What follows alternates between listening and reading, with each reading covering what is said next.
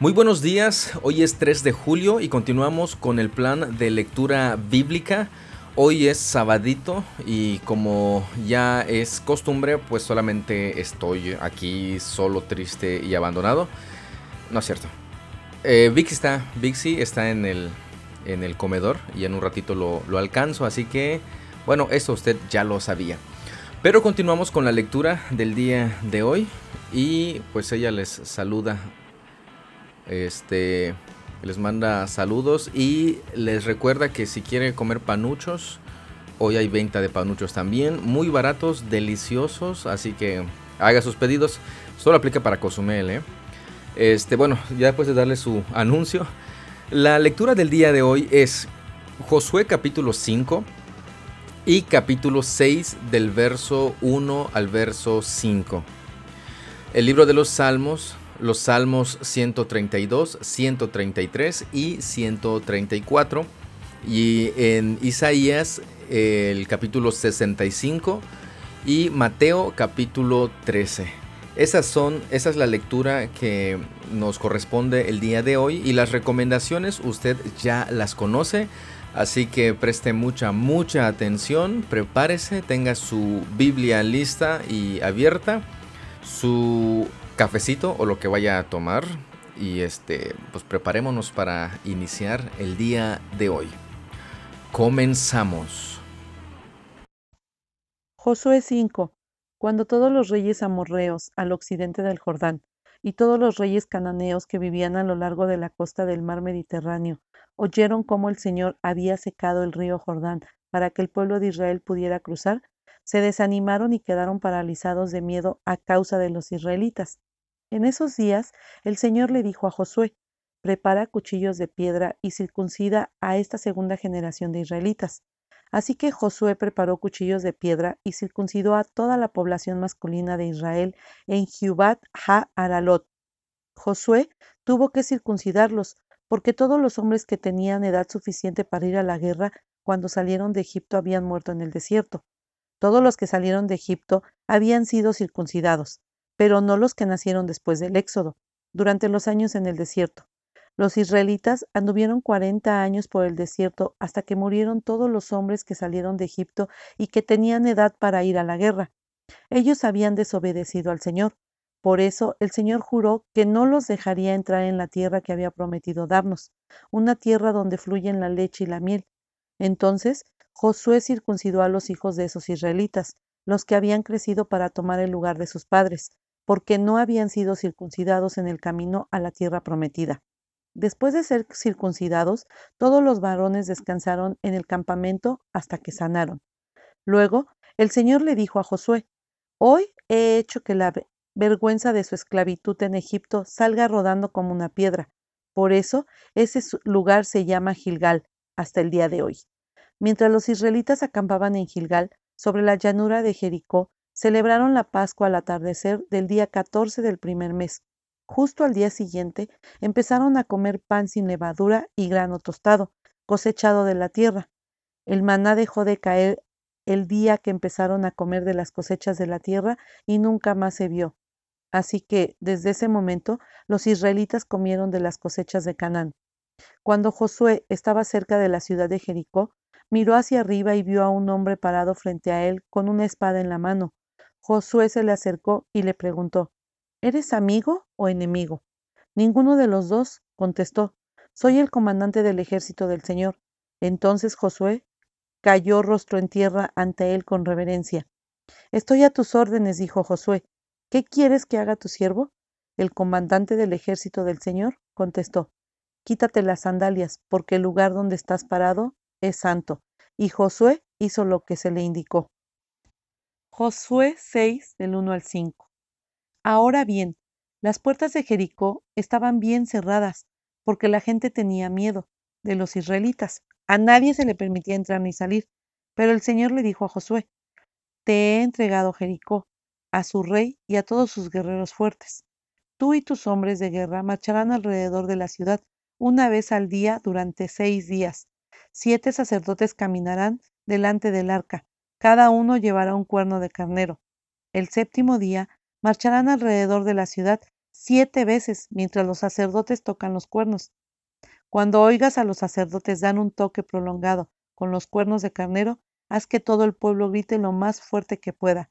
Entonces los muros de la ciudad se derrumbarán y el pueblo irá directo a atacar la ciudad. En este capítulo nos encontramos con el restablecimiento de una ceremonia muy importante para el pueblo de Israel y es la circuncisión. ¿Qué es lo que la circuncisión este, recordaba o celebraba? Pues precisamente el pacto, el pacto que Dios había hecho con Abraham. Y como nos menciona este capítulo, no se había hecho esto desde que salieron de Egipto y las generaciones que estuvieron en el desierto, este, pues no estaban circuncidados. Y justamente antes de iniciar precisamente con esta campaña para conquistar la tierra, para entrar a tomar posesión de la tierra que el Señor les había este, prometido, pues debían ser circuncidados. Y vemos que aquí, este, después de la circuncisión, pues sí toman un tiempo de, de descanso antes de iniciar con esa labor. Posteriormente, posteriormente, en los versos 13 al 15 vemos que se le aparece a Josué este, un, varón con una espada desenvainada.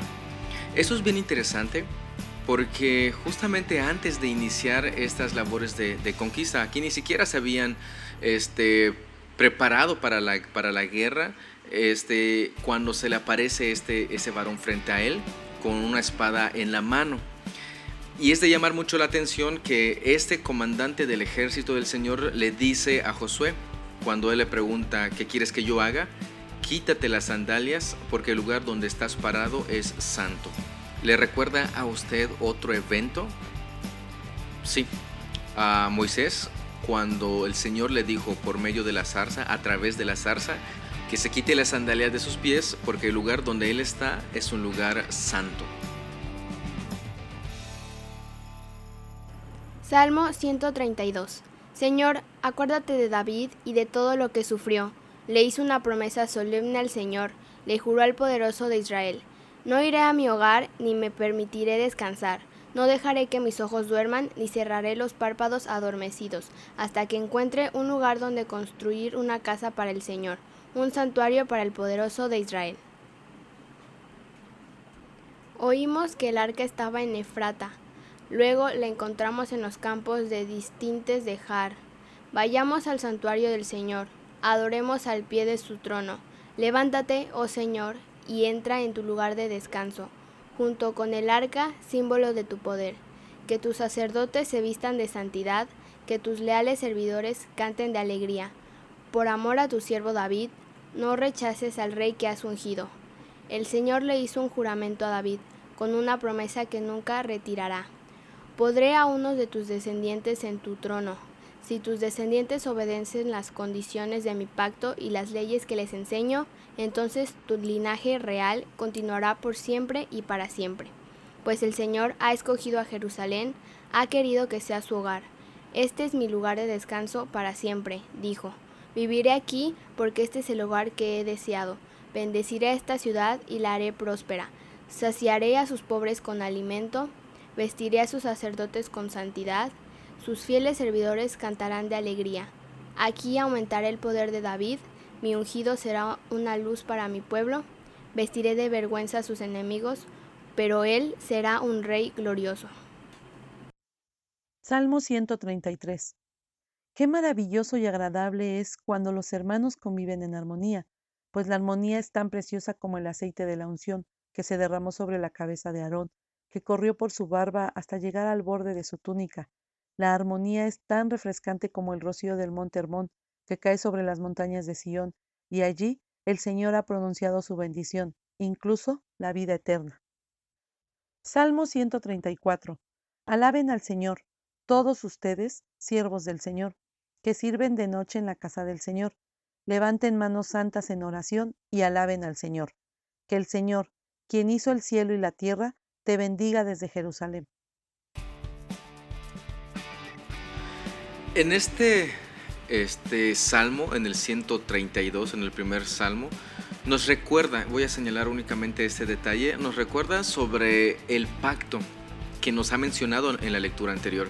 Es bien interesante cómo el, el, salmista nuevamente recuerda las misericordias de Dios, recuerda el pacto, las condiciones del pacto y la este, obediencia que deberían de tener los descendientes de Israel en este pacto. Posteriormente, en el Salmo 133 encontramos bastante conocido, este, muy cantado también. Dice, qué maravilloso y agradable es cuando los hermanos conviven en armonía. Algo bien interesante, no solamente conviven, sino que conviven en armonía. Posteriormente pasa a describir lo que es la armonía. Este, lo compara con el aceite de la unción que se derrama sobre la cabeza de Aarón y posteriormente en el verso 3 eh, sigue con la armonía, dice es tan refrescante como el rocío del monte Hermón. Y fíjese, aquí la palabra principal, si la podemos este, señalar, es precisamente armonía. Eh, no solamente convivir o estar juntos, sino en armonía. Y el Salmo 134, una invitación a alabar a Dios, a levantar manos santas, dice en oración, a alabar al Señor ¿Quién es este Señor, el que hizo el cielo y la tierra?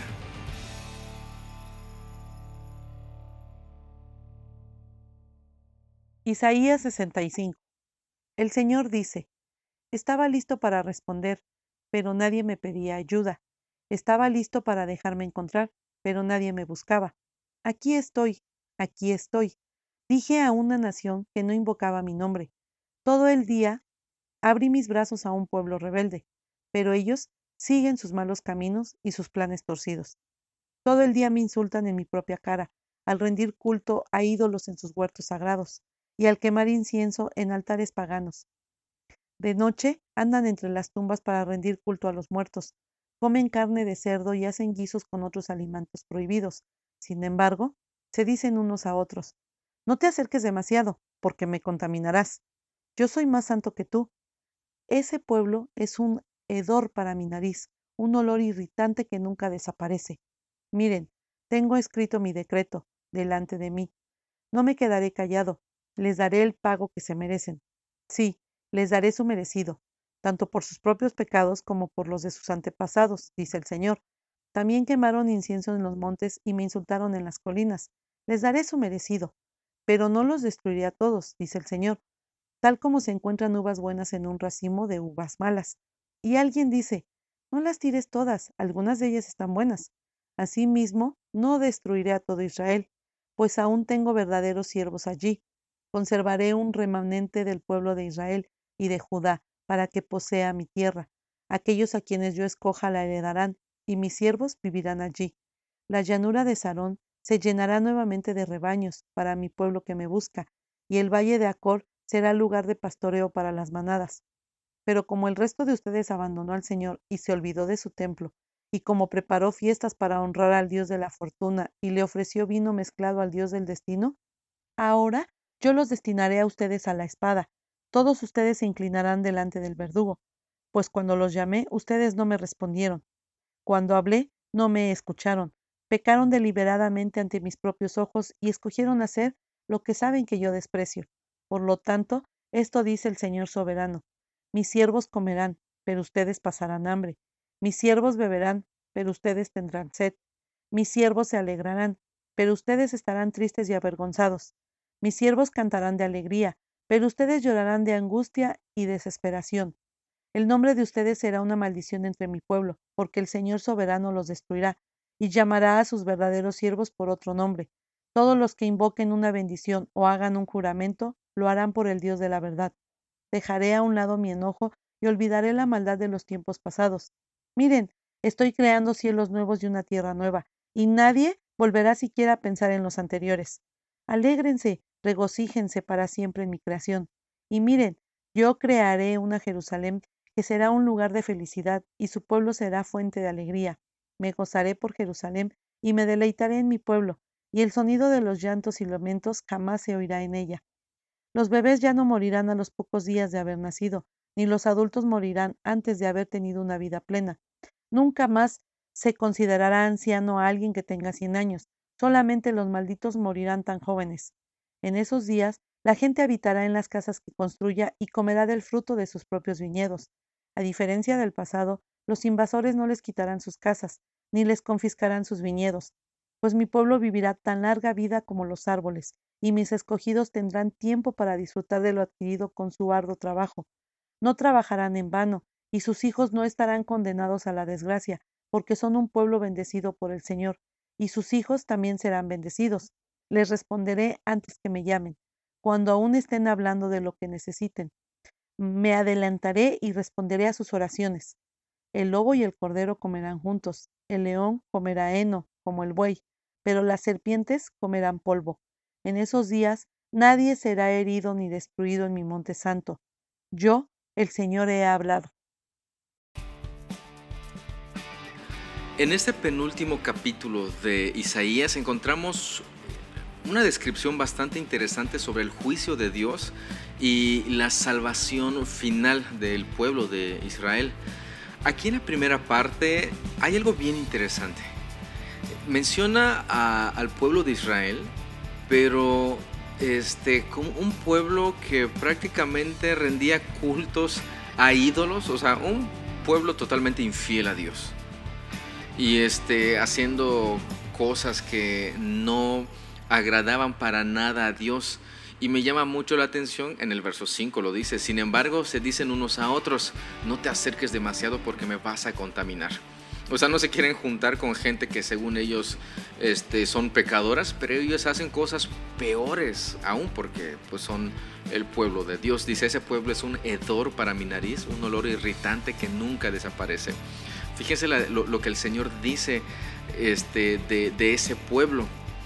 Y posteriormente ya empieza a describir lo que es precisamente la, su salvación, el pago que, se merecen esas personas este, injustas, pero también habla de la misericordia de Dios. En el verso 8 dice, pero no los destruiré a todos.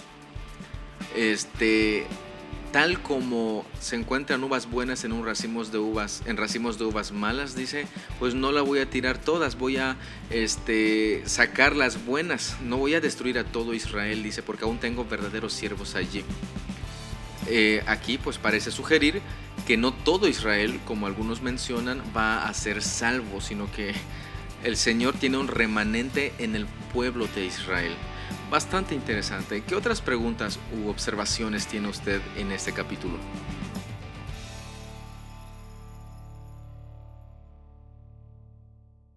Mateo 13.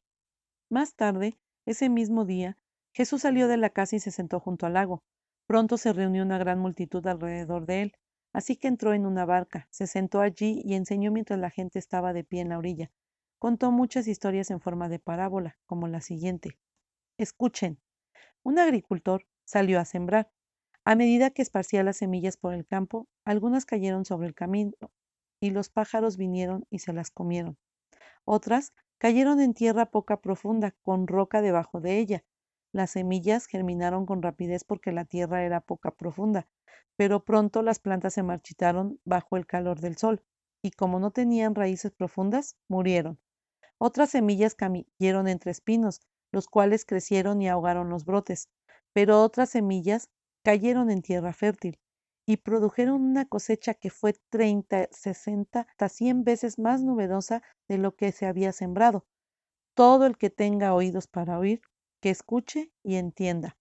Sus discípulos vinieron y le preguntaron, ¿por qué usas parábolas cuando hablas con la gente?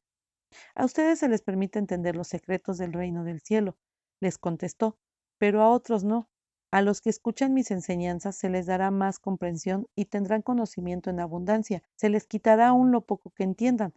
Por eso uso estas parábolas. Pues ellos miran, pero en realidad no ven.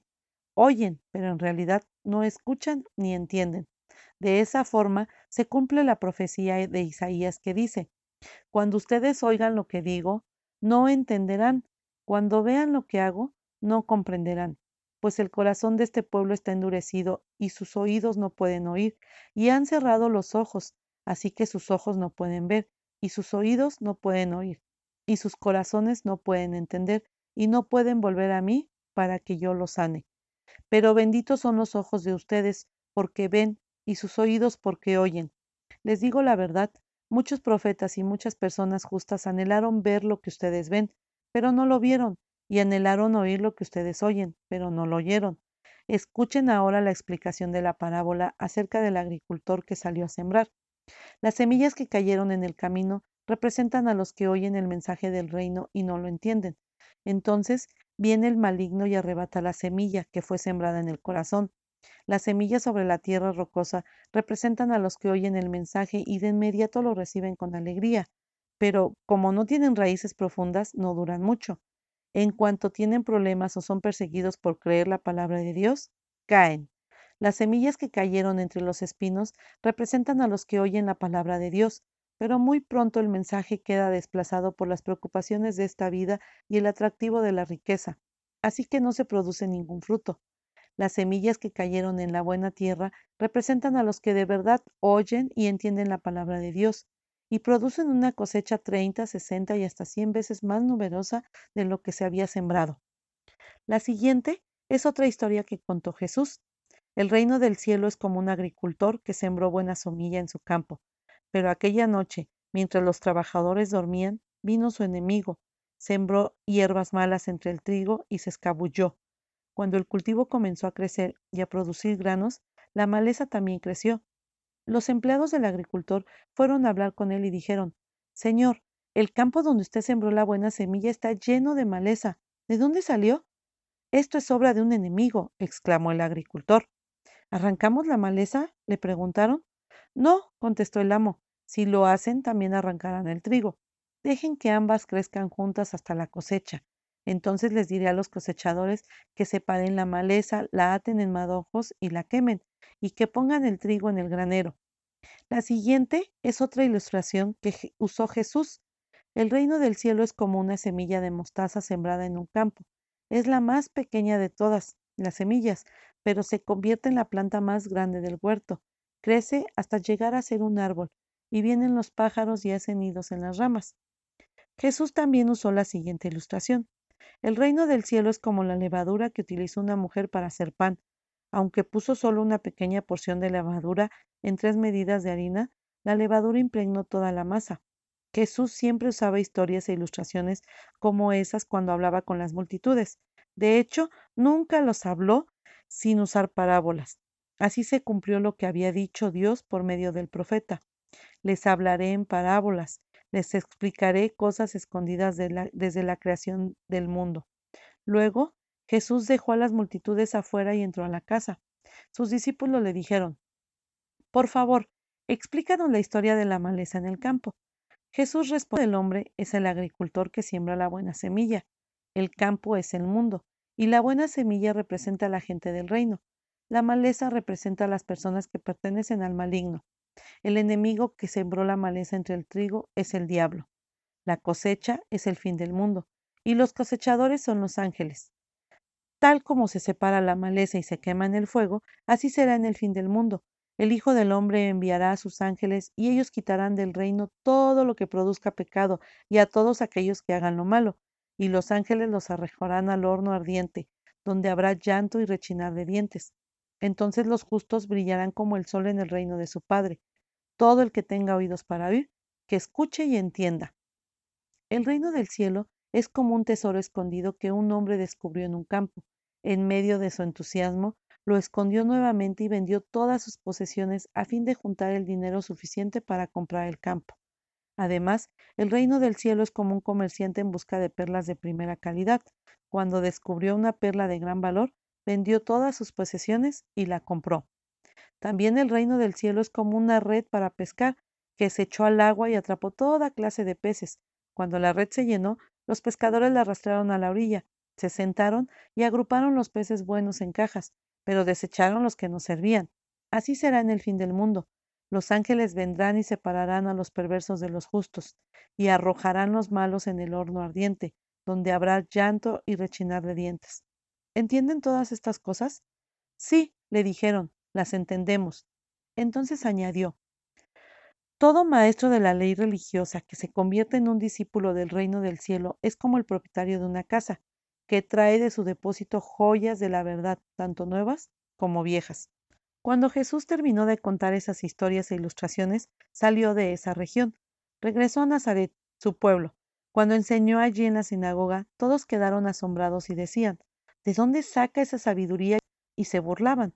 No es más que el hijo del carpintero y conocemos a María su madre y a sus hermanos, Santiago, José, Simón y Judas. Todas sus hermanas viven aquí mismo entre nosotros. ¿Dónde aprendió todas esas cosas? Se sentían profundamente ofendidos y se negaron a creer en él. Entonces Jesús les dijo, Un profeta recibe honra en todas partes menos en su propio pueblo y entre su propia familia.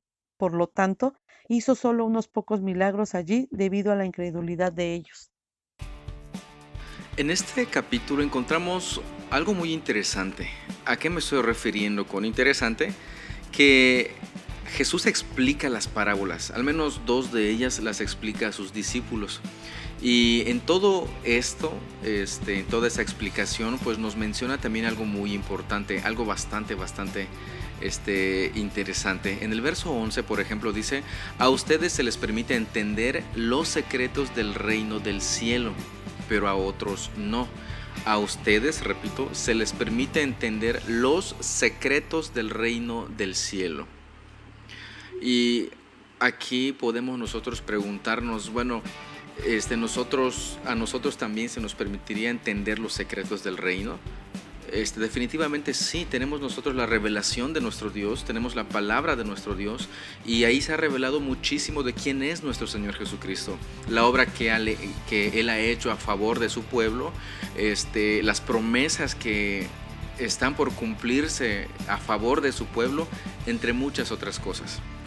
Y de esa manera es por eso y también le pedimos al Espíritu Santo, a nuestro Dios, que nos ayude a entender a entender su palabra, de modo que podamos vivir en función de su palabra. Pues de esta manera concluimos la lectura del día de hoy. Si usted tiene preguntas y observaciones, recuerde que puede hacérnoslo llegar por medio del enlace que está en la descripción, correo electrónico o si bien tiene nuestros números de teléfono personales, también por ese medio lo puede hacer o también las redes sociales. Y pues eso ha sido todo por el día de hoy. Hoy no comento demasiado porque creo que ya me acostumbré bastante a Virginia. Y pues además tengo que ir a verla. Y, a todos los hermanos que están trabajando ahorita ahí en, las instalaciones de, de la iglesia. Pues no me queda más que agradecerle a usted por su tiempo, agradecerle a usted por su atención. Dios los bendiga Seguimos en contacto y nos escuchamos el día de mañana. Hasta luego.